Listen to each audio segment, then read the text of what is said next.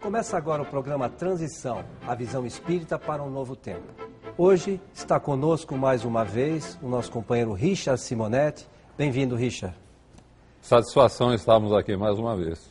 O Richard é trabalhador de uma casa espírita da cidade de Bauru, o Centro Espírita Amor e Caridade, e hoje nós vamos procurar abordar essas questões do Centro Espírita. O Richard, para que afinal serve o Centro Espírita? Eu diria que o centro espírita ele tem várias funções. É, num primeiro momento, para quem procura o centro espírita, ele se afigura como um hospital.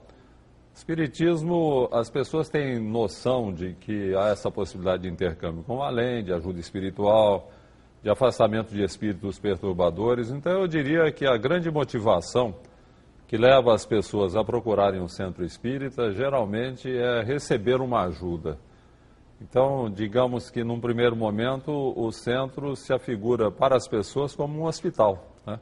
com a oportunidade de fazer um tratamento, receber ajuda, superar determinados males, resolver determinados problemas.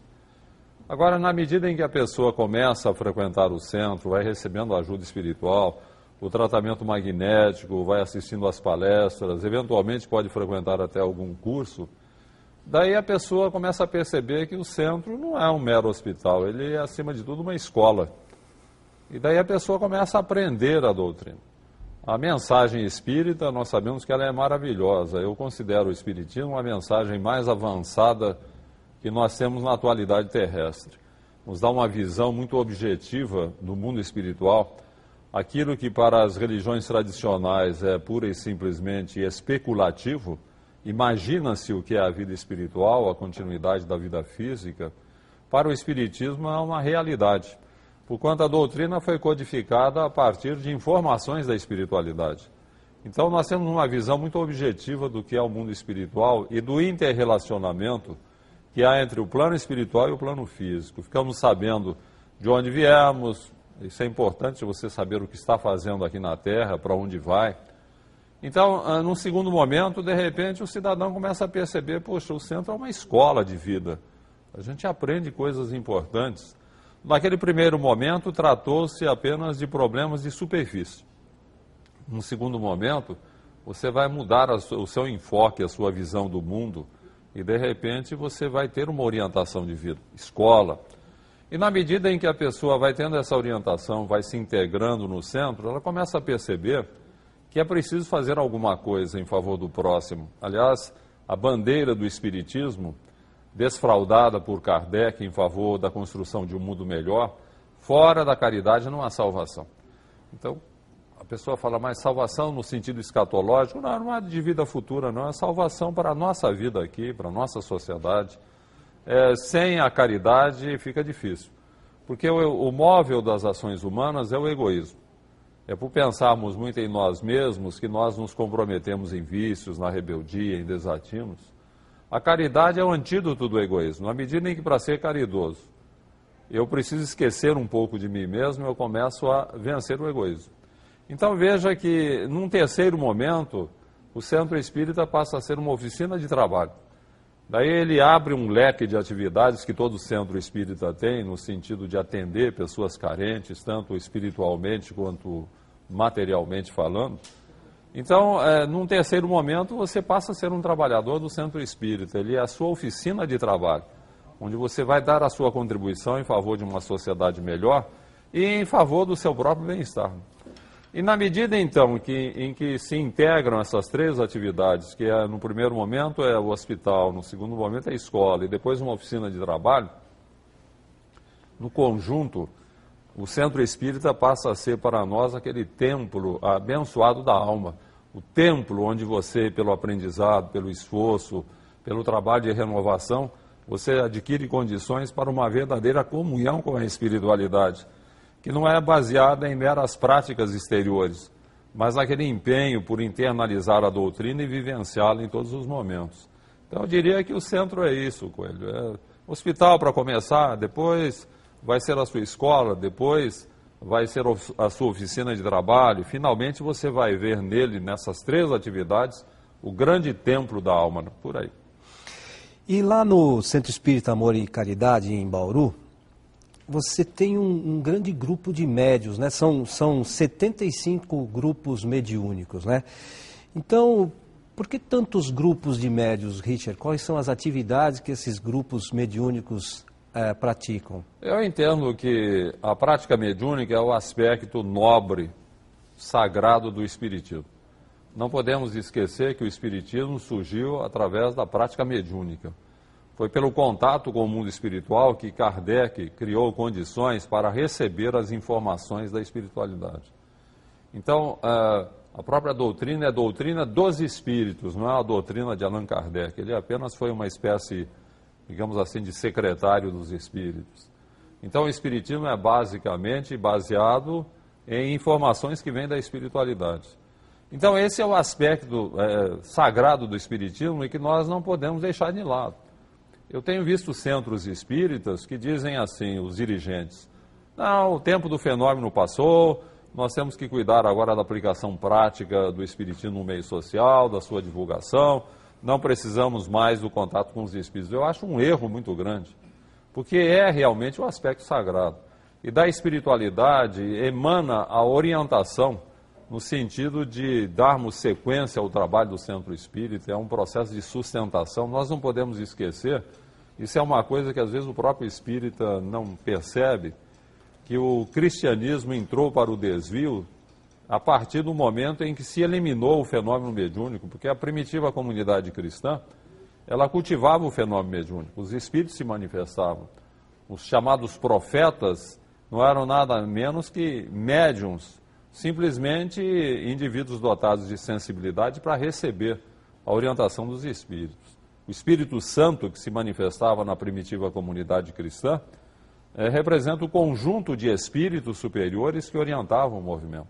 A partir do momento em que se fechou essa porta de contato com o mundo espiritual, o cristianismo entrou para o terreno da fantasia, ele desviou-se de seus objetivos mais nobres. Isso não pode acontecer com o espiritismo. Então eu entendo que todo centro espírita deve cultivar a prática mediúnica. É lógico que uma prática mediúnica bem alicerçada, bem orientada, bem fundamentada, segundo está em O Livro dos Médiuns. Kardec escreveu um livro, isso é uma coisa muito importante que o espírita deve levar em consideração. Ele escreveu um livro para orientar a prática mediúnica, o que significa que a prática mediúnica é importante. Porque o livro dos médiuns, que é a orientação para a prática mediúnica, é uma das obras básicas da doutrina. Nós temos uh, o livro dos Espíritos, que é a filosofia espírita, o Evangelho segundo o Espiritismo, que é a visão cristã do Espiritismo, e o livro dos médiuns. São os três livros fundamentais que orientam o nosso contato com o mundo espiritual. Ora, se Kardec se deu ao trabalho de fazer um trabalho dessa natureza, de escrever um livro para que nós tenhamos o contato com o mundo espiritual, é lógico que ele pretendia que isso fosse uma coisa perene, até em defesa da própria economia espiritual do movimento. Lá no centro nós entendemos isso. Temos cursos de espiritismo e mediunidade de dois anos. Então, várias vezes por ano, eh, formam-se grupos aí de 50, 60 pessoas com um monitor para estudar no primeiro ano o livro dos Espíritos e o Evangelho segundo o Espiritismo. É, é, a, é a, doutrina. É, no segundo ano, nós estudamos especificamente mediunidade com base em o livro dos médiuns. No final do segundo ano, aquele grupo vira um grupo mediúnico. É por isso que nós temos tantos grupos, 75 grupos mediúnicos funcionando no centro, porque há uma estrutura para formar grupos mediúnicos e porque nós entendemos que é importante que o espírita participe de reunião mediúnica. Eu não entendo o espírita totalmente distanciado da prática mediúnica, é, é uma coisa importante na nossa vida. Ali a gente pode trabalhar, ajudar espírito sofredor, receber ajuda. Eu diria que em nenhum outro lugar dentro do movimento espírita nós recebemos uma ajuda tão efetiva da espiritualidade quanto na reunião mediúnica. Ali, aqueles espíritos que porventura nos perturbam são afastados, recebemos uma higienização a partir de ajuda do mundo espiritual, temos a oportunidade de trabalhar, praticar a caridade, de repente você conversa com o espírito sofredor, você o ajuda, você o orienta, você está praticando a caridade. Então, na reunião mediúnica, nós temos um universo de atividades envolvendo a doutrina espírita de suma importância em favor da economia do próprio centro e da nossa economia espiritual.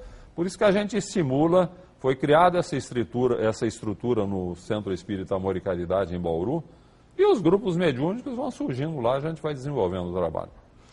E você comentou desse atendimento a espíritos desencarnados. É, é, é uma questão que muitas pessoas né, ficam pensando, como é que, essa, como é que funciona essa, essa questão do atendimento a desencarnados? É, o problema, Coelho, é que é, nós sabemos que o processo da morte implica, assim, numa perturbação para o espírito. Kardec, inclusive, aborda esse assunto.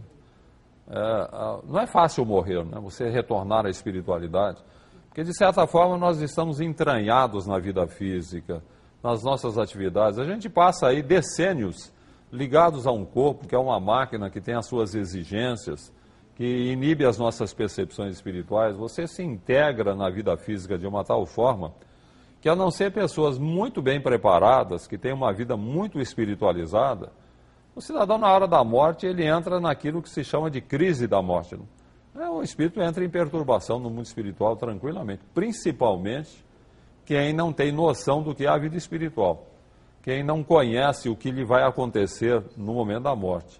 Então o cidadão entra simplesmente em estado de perturbação. Ele fica como um sonâmbulo que fala e ouve. Ele não tem noção do que está acontecendo com ele.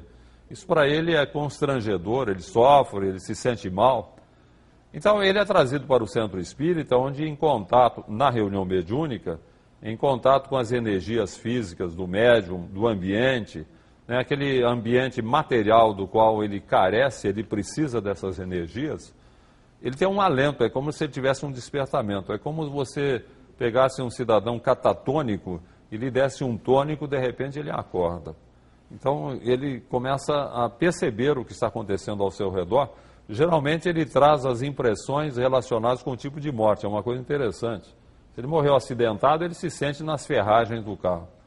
Daí você vai lhe dar uma ajuda ali, olha meu amigo, você não está mais lá nessas ferra... no, no acidente, você já foi recolhido, você desmaiou, está no hospital, está acordando, está recebendo ajuda, fique tranquilo, está tudo bem.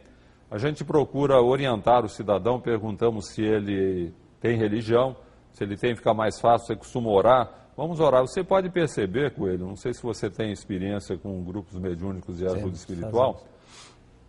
Todos que estão em estado de perturbação não são pessoas habituadas à oração. É uma coisa interessante. Porque o cidadão habituado à oração, eu, eu não digo a reza, não, digo oração mesmo, essa conversa com Deus, com Jesus, com os bons espíritos. Você abre um campo para a espiritualidade e quando o cidadão desencarna fica mais fácil. Geralmente, quem se manifesta em reunião mediúnica é pessoa não habituada a cultivar esse lado espiritual, principalmente a partir da oração. Então você vai induzir o cidadão, meu filho, você está no hospital, aqui é um hospital religioso, onde a gente apela muito para a oração, ore, peça a Jesus que lhe ajude, converse com Deus. É conversar, você não precisa rezar, não, conversa. Se a gente consegue motivar o espírito para fazer isso, ele se dispõe à oração, beleza, depois os mentores cuidam do resto. Não? O nosso atendimento é de emergência ali. O espírito precisa desse contato com o mundo físico. Uh, pessoas que criticam a prática mediúnica dizem: ah, mas a espiritualidade tem condição para atender esses espíritos, não há necessidade de se manifestar. Claro, não há dúvida nenhuma que os mentores espirituais, tal seria se não houvesse possibilidade, né? porque grupo, os grupos mediúnicos são mínimos diante das necessidades imensas no mundo todo. Mas eu considero a sessão mediúnica uma espécie de posto avançado de atendimento, é como um setor especializado de um hospital para atender espíritos, eu diria, acidentados. O cidadão foi para o mundo espiritual sem noção nenhuma do que é a vida espiritual. A gente ajuda. E eu sempre digo o seguinte: se nós tivéssemos milhões de reuniões mediúnicas pelo mundo afora, para ajudar espíritos recém-desencarnados, limparíamos a psicosfera do planeta, seria uma beleza. Né? Então, eu sou fã da reunião mediúnica, acho que todo centro espírita deve exercitar a prática mediúnica, deve estimular a formação de grupos mediúnicos em benefício de espíritos sofredores e em benefício dos próprios participantes. Né? Quem participa sabe como a gente é ajudado. Né?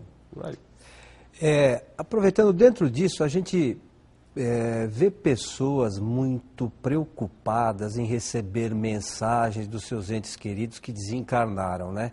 Então, é, é o que você, tá, você, você comentou, que existem, acho que muitos espíritos necessitados de se comunicar e não existe tanto trabalho mediúnico, né? Para que possa auxiliar esses espíritos, para que eles possam trazer a sua mensagem, de alguma forma auxiliar os familiares em entender o, a situação que eles estão, que eles já estão sendo atendidos. Você acha que é, essa prática mediúnica ainda é, falha, vamos dizer assim, um, um, a quantidade de grupos muito reduzida é, acaba atrapalhando o, nisso? O problema é lógico que quem, quem vê a morte de um familiar, um ente querido, amado, a pessoa tem esse anseio de receber informações. Mas eu lembro uma observação de Chico Xavier que eu acho muito importante, quando ele disse que o telefone toca de lá para cá. Não? Não adianta você ir no centro espírita, esperar a mensagem de um familiar, você não sabe da condição dele. Às vezes ele não tem condições de se manifestar, às vezes o médium não tem condições de receber. É preciso considerar que um Chico Xavier, que recebe mensagem, recebia mensagens de uma forma muito clara, objetiva, com riqueza de detalhes, com relação a nomes, apelidos, data de, eh, de falecimento, circunstâncias da morte, um Chico Xavier era um médium raro. Né? Nós temos médiums de boa vontade que podem receber mensagens, mas é de uma forma muito precária. Então a espiritualidade não tem estimulado muito esse tipo de prática, porque nem sempre as mensagens que vêm, embora sejam do espírito manifestante, é, são para aquele que está recebendo aceitáveis. Ele acha que não é bem por aí, que está diferente, ele não sabe que o médium põe algo da sua personalidade, da sua maneira de ser no processo mediúnico. Né? Então o pensamento pode ser do espírito, mas as expressões, as palavras, a maneira de ser é do médium. Então isso complica muito. Eu acho que a gente não deve estimular muito esse tipo de prática, a não ser que tenhamos no centro espírita médiums com suficiente desenvolvimento, com uma desenvoltura para receber de uma forma mais clara, mais objetiva a manifestação dos nossos familiares desencarnados. Eu sempre digo o seguinte para aqueles que estão interessados no assunto: olha, meu filho, você ore bastante, se acalme. Quando você estiver bem calmo, quando você tiver superado esse trauma da desencarnação do familiar, você terá condições para conversar com ele pessoalmente no mundo espiritual, durante as horas de sono, que eu acho muito importante isso. Então, durante as horas de sono, o nosso espírito se afasta do corpo. Se a gente estiver com um relativo equilíbrio em relação às nossas emoções, superado o trauma da separação, e o espírito desencarnado estiver em condições também, porque às vezes ele não está em condições. Então nós, nós o encontraremos durante as horas de sono. Você pode até nem guardar a lembrança clara, nítida, às vezes fica na forma de um sonho apenas, meio esmaecido, né? na base um pouco assim da fantasia, mas a satisfação que a gente sente ao acordar, o alívio, as nossas tensões, as nossas angústias, a alegria com que a gente acorda, nos diz que nós estivemos com ele, tivemos o contato, matamos a saudade, tudo bem. Eu prefiro que as pessoas procurem esse tipo de contato. Preparem-se para encontrar o familiar desencarnado durante as horas de sono. O processo mediúnico pode ser precário, de repente você pode achar que aquilo não é bem por aí, que não é o espírito, e esse questionamento acaba perturbando o processo. Richard, o tempo passa rápido, já chegou no momento do nosso intervalo. Então nós vamos para um rápido intervalo e já retornamos aqui ao Transição.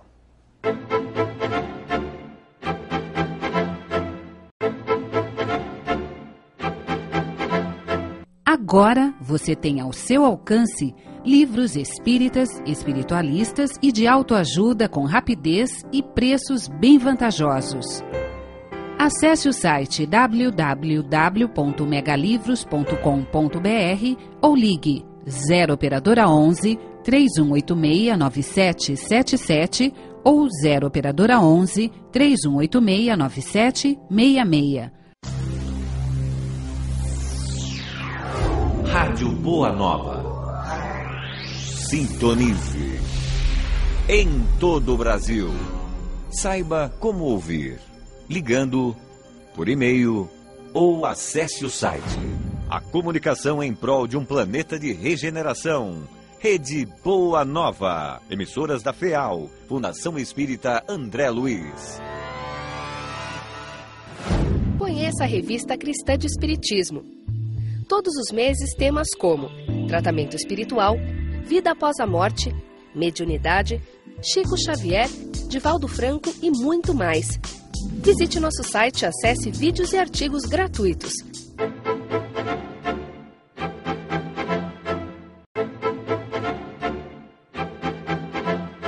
Estamos de volta com o programa Transição, a visão espírita para um novo tempo. Hoje conversando com o Richard Simonetti, que tá, está nos auxiliando no esclarecimento de algumas práticas espíritas, o trabalho realizado pelo Centro Espírita.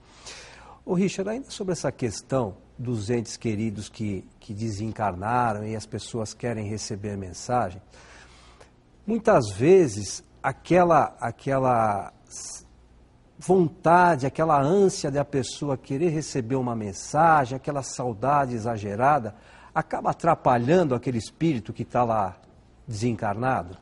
É, eu, eu não digo a ânsia de receber uma mensagem, mas a inconformação, a rebeldia, né? a pessoa não, aceita o falecimento, questiona muito o que, que aconteceu, porque foi isso e aquilo. Esse questionamento, ele perturba muito o espírito desencarnado na medida em que ele não esteja ainda adaptado à vida espiritual. Porque acontece uma coisa interessante, o espírito quando desencarna, se ele não tem um preparo, e infelizmente a maior parte não tem preparo nenhum para a morte, né? as pessoas não se preparam para morrer. Né?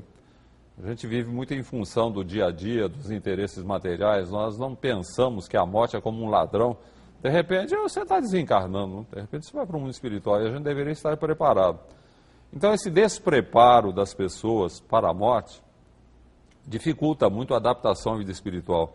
E nesse período de adaptação, que pode demorar dias, semanas, anos, depende muito da condição do espírito, ele fica muito sintonizado emocionalmente com a família.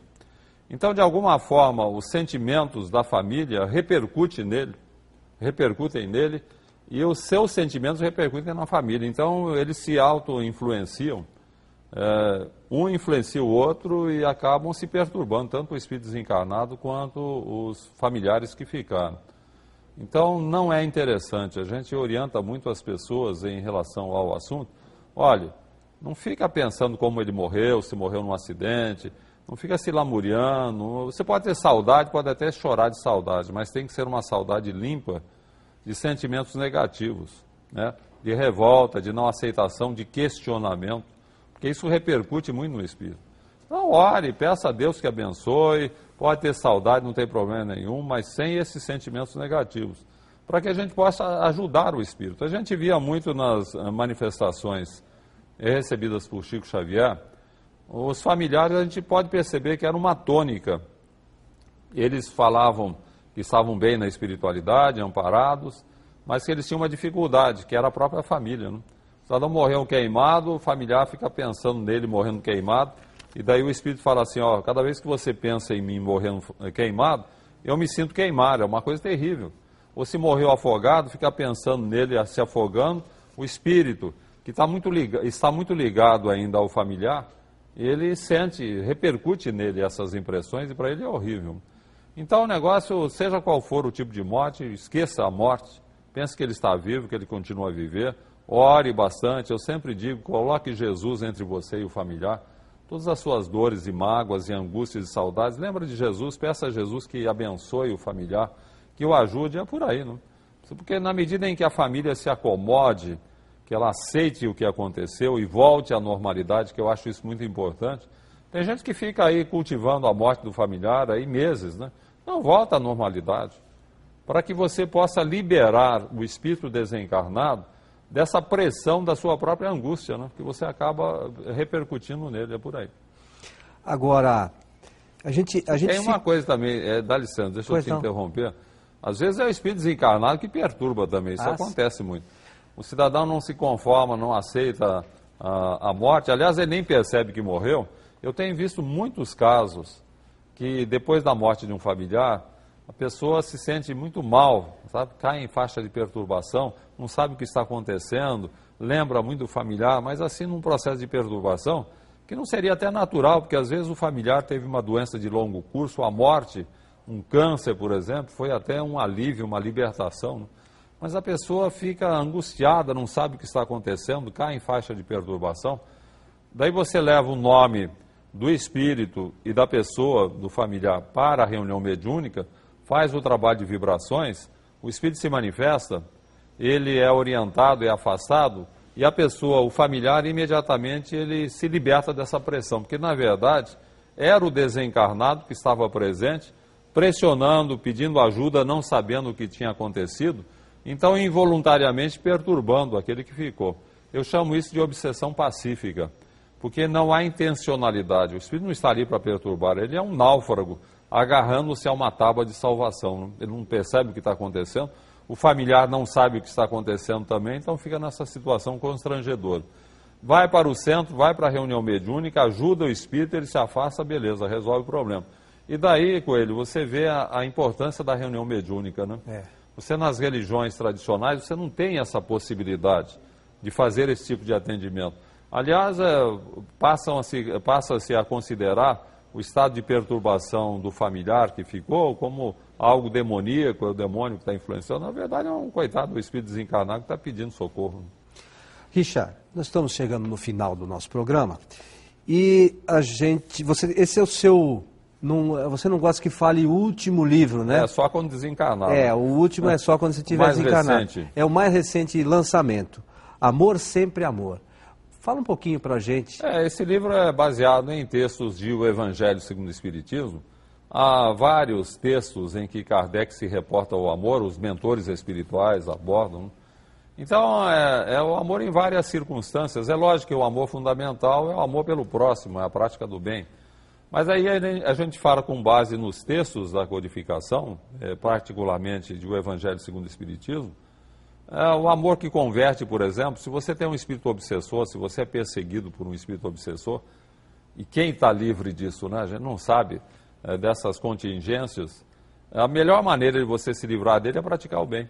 Eu conto a história de um cidadão que foi perseguido durante cinco anos por um espírito obsessor, e um dia o espírito obsessor, numa sessão mediúnica, se manifestou falando: Olha, eu estava perseguindo você porque você, numa vida passada, dizimou a minha família, você foi um homem muito mau.